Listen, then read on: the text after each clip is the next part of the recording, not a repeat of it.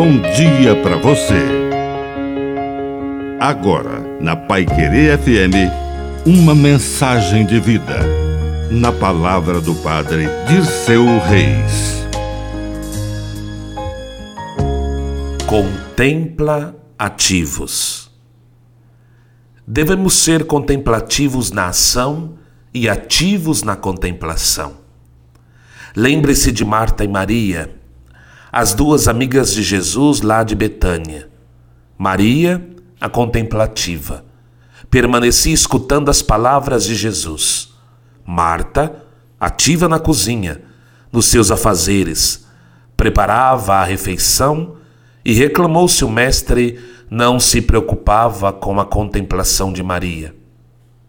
E ele disse: Ela escolheu a melhor parte que não lhe será tirada e depois foi experimentar a refeição preparada pela Marta.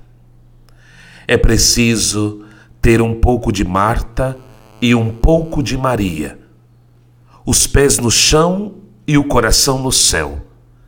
É preciso ser um contemplativo do nascer ao pôr do sol, mas que depois põe a mão na massa, na terra, em direção ao céu.